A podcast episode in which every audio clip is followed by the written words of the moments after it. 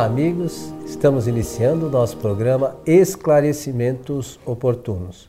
Sempre lembramos que o nosso objetivo é levar até você os conhecimentos da doutrina espírita e, para isso, nos, sempre nos baseamos em suas obras fundamentais, que são os livros de Allan Kardec.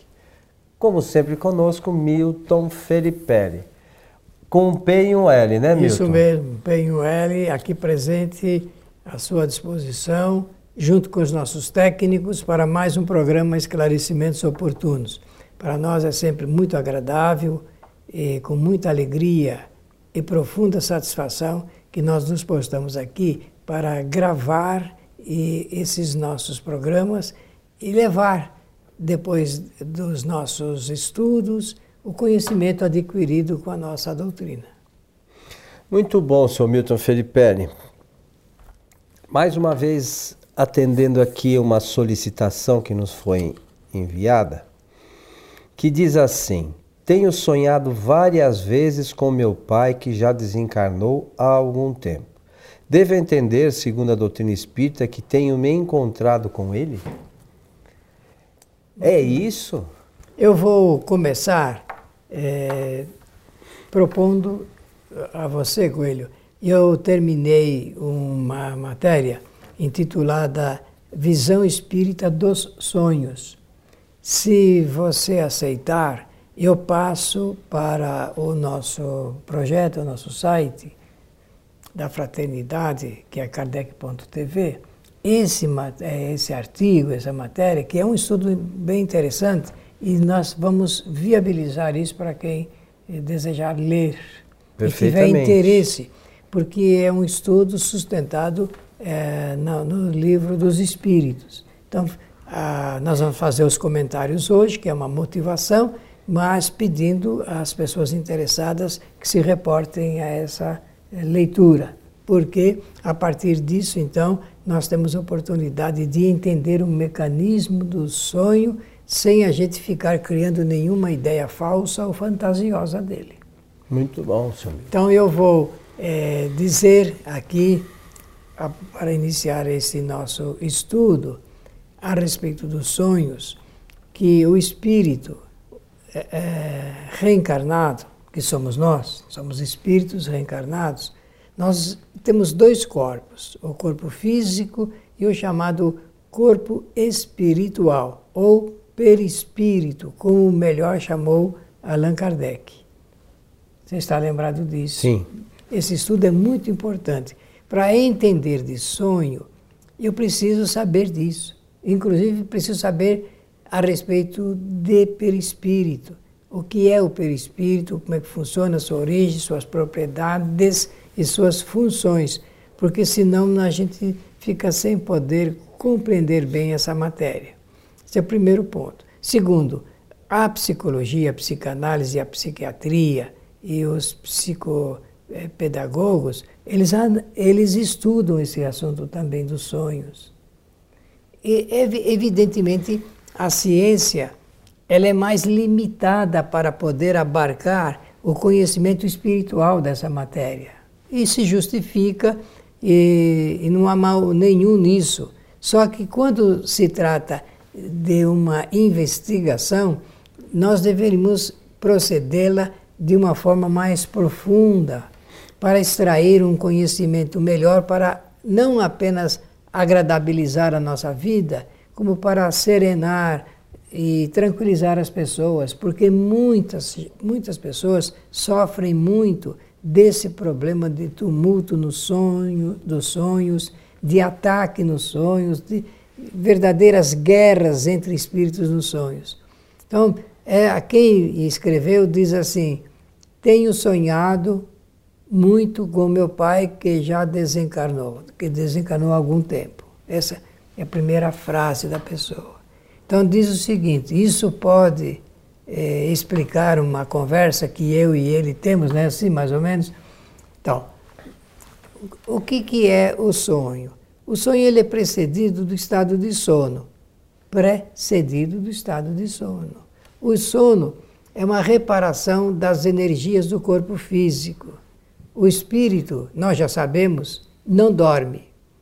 Eu vou repetir: o espírito não dorme. jamais dorme. Nenhum momento é possível adormecer um espírito, criar qualquer processo de, é, de entorpecimento do espírito. Por quê? Porque, de encarnado e desencarnado também. Por quê? Porque o pensamento é um dos atributos do espírito. Está bem? Então, é, o corpo é que vai dormir, vamos dizer desta maneira. Como também quando chega a morte. O espírito não morre, o corpo morre. Então existe o, o, o corpo, ele entra nesse processo de sono para ele se refazer das energias gastas. Durante o sono, o espírito então abre novas energias, o, o corpo, corpo. Abre novas energias. O que acontece com o espírito? Em perispírito, ele vai se afastando do corpo físico. Se afasta e vai para onde quiser. Ele está limitado apenas ao grau do seu adiantamento espiritual. Mas o espírito se afasta do corpo. Em que estado ele entra quando ele se afasta do corpo? Um estado chamado erraticidade, que é um estado de não estar fixado, grudado em lugar nenhum. E ele pode se encontrar com outros espíritos também encarnados que estão no mesmo momento afastados do corpo, como pode entrar em contato com espíritos que desencarnaram. Eu acho que até aqui dá para entender muito bem essa, esse movimento do estudo espírita. Corpo, espírito, perispírito, sono, que é a reparação das energias, e o afastamento do espírito. Enquanto o espírito está nessa atividade fora da matéria, ele reflete, reflete, obviamente, da, da, dos acontecimentos, das peripécias da sua existência. Não é o corpo que vai receber os sonhos, é o próprio espírito que, tendo o pensamento, a vontade a inteligência, ele guarda essa lembrança, guarda essa lembrança. A gente tem assim a nítida impressão, ah, eu estou dormindo, eu estou sonhando e estou vendo alguma coisa. Isso aí não é possível, porque o, é o, o corpo não, não detém nenhuma informação. Quem detém a informação, a lembrança, quem é, pode é, chegar no ponto de fazer uma retro é, lembrança ligada, claro, ao passado, ou da lembrança presente e até mesmo de acontecimentos futuros, futuro é o espírito. Isso nós precisamos saber primeiramente. E, é, como você está falando, até porque a gente precisa saber disso, é, o espírito é o ser inteligente do universo. Claro. Né? Então, é, é, é, básico isso, esse é, é, um fundamento da doutrina. Esse é um fundamento da doutrina, não pode haver misturança não, nessa não parte. Dá, não, não dá para a gente achar que outra coisa que pensa, que é o espírito que pensa. Claro. É, ô Milton, então dentro é, deste é, panorama, né, que o espírito se desliga e ele tem liberdade de vamos dizer assim, dentro do, como você mencionou, da condição evolutiva dele, de ter um certo trânsito no estado de erraticidade. Isso mesmo. Se trocar informações, por vezes, com outros espíritos. Muito bem. Às vezes, é, uma, uma quantidade significativa de pessoas vai buscar em algumas casas espíritas é, eu quero, por exemplo, uma psicografia de um ente querido meu que retornou para a pátria espiritual.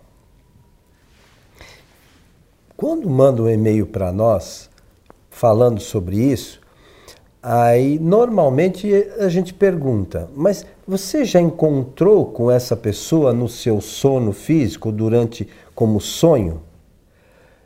E a grande maioria das vezes, essas pessoas tiveram um contato com os espíritos né, durante o sono. E o espírito, e ainda relatam: olha, ele falou que está assim, que está assado e tal. E as pessoas não acreditam nisso. É.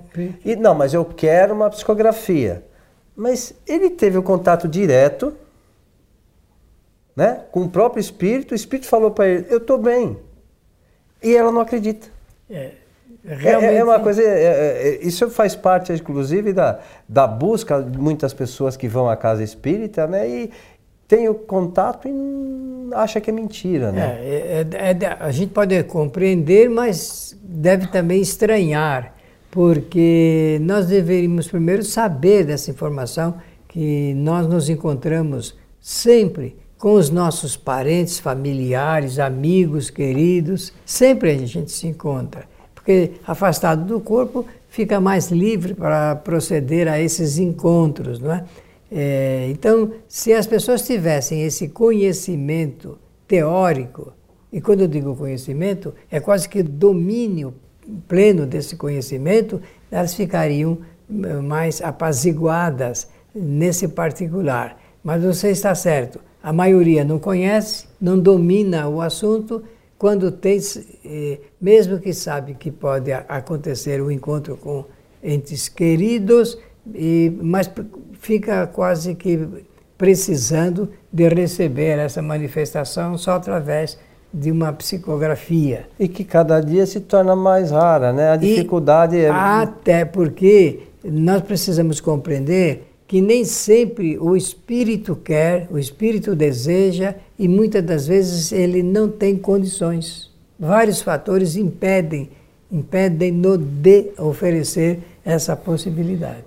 É interessante, tem que, a gente tem que entender tem isso, né? Tem que entender, compreender. Ah, ah, e outra questão, é, por vezes, é, a, essa ligação, as pessoas, acho que a gente tem procurado estudar também um pouco isso, se dá pelo nosso pensamento, pensamento né? Então, tá quando a gente, mesmo que a gente vá em algum lugar que queira receber uma psicografia, o que, que a gente faz? A gente se dirige para o lugar, eu quero ir lá receber a psicografia da minha avó. Então, através do nosso pensamento, nós né, é, convidamos aquele espírito que, se possível for, ele se apresente. Se né? é possível. Então, existe o fator da possibilidade e da vontade do espírito.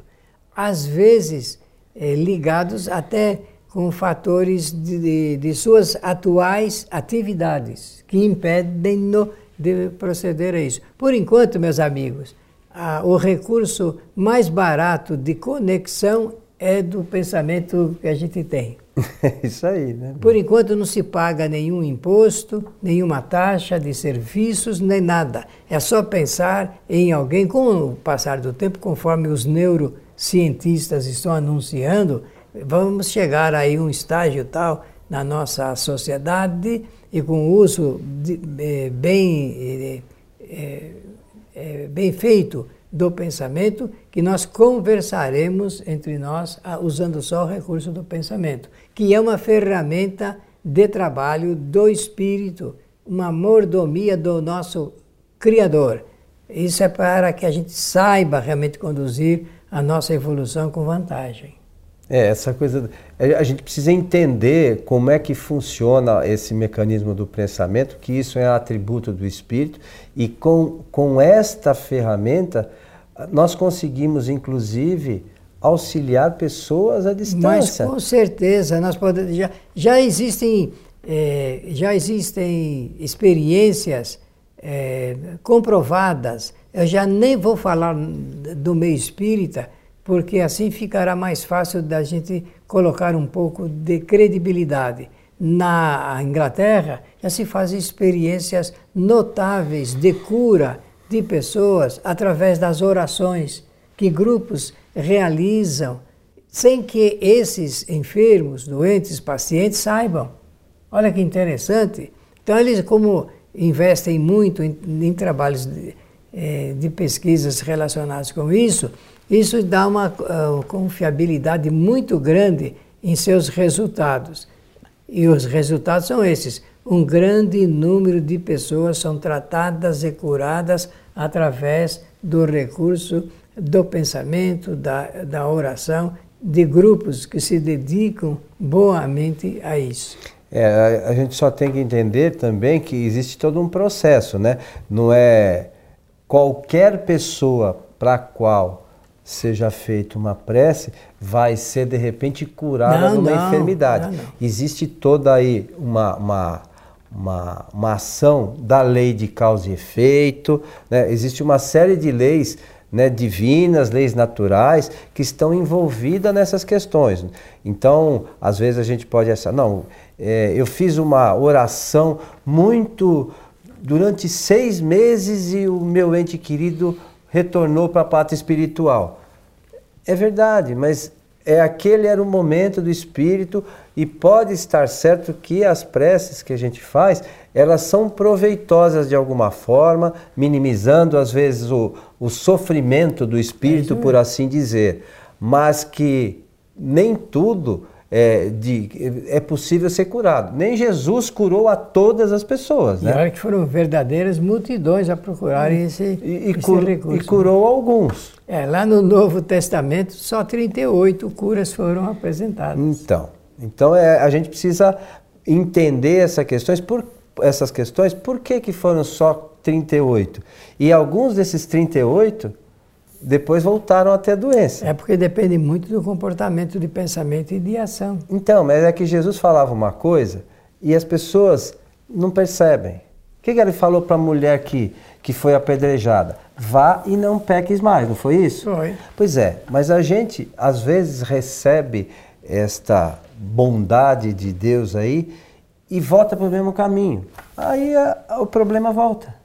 É, a- então a gente é simples, mas a gente não se dá conta, né? Acha que tudo o que foi dito foi assim jogado assim ao vento, né? É, as palavras de Jesus são palavras muito sólidas, não é? porque elas partem eh, do pensamento e da inteligência de um espírito superior, um espírito que vivenciou o que nós estamos ainda vivenciando agora, mas ele vivenciou há muito e muito, muito tempo atrás. E agora ele pode falar com a autoridade, ensinar, pode para nos advertir a fim de que escolhamos a, a estrada correta e não soframos tanto, porque nós sofremos devido ou à nossa ignorância ou à nossa indolência.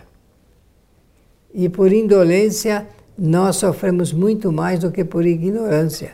É preciso ter em conta isso. Então essa pergunta feita nos nossos programas de hoje, nós podemos continuar dizendo o seguinte: afastado do corpo físico, o espírito em estado de sono, ele pode se encontrar com outros espíritos desencarnados ou encarnados. E as conversas que eles mantêm dependem do, do grau do seu interesse e também das circunstâncias, conforme você sempre menciona aqui em nosso programa. E eu gosto muito disso porque nós temos que pensar nesse processo do uso dessa inteligência da, da qual nós somos dotados.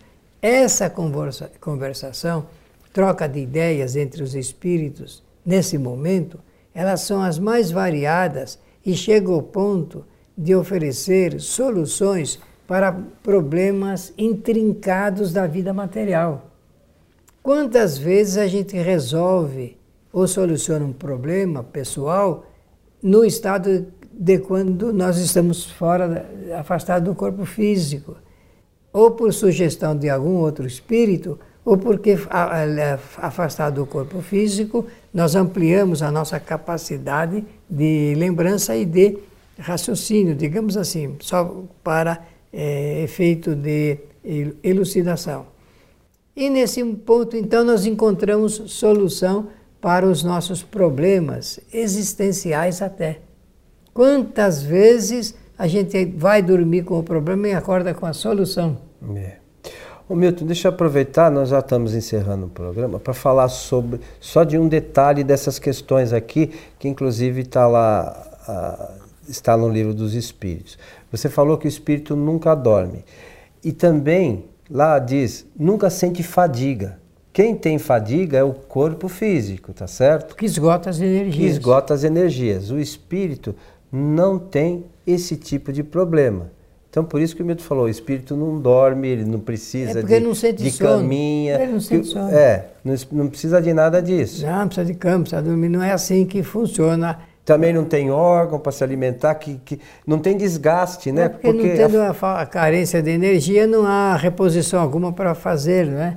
E, de forma que ele se nutre é, pelo, uh, pelo pensamento.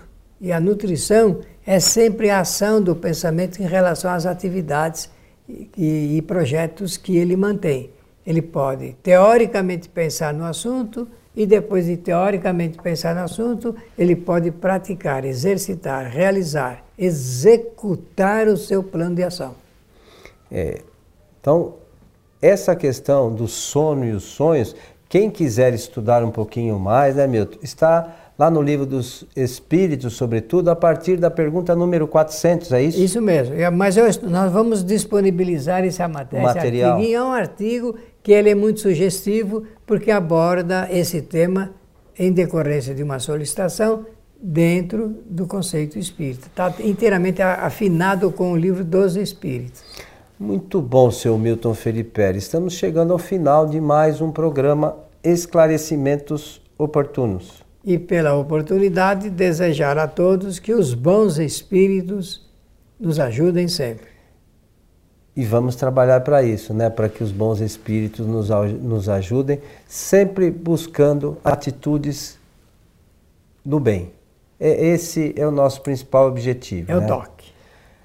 A você que esteve conosco, o nosso abraço e até o nosso próximo programa.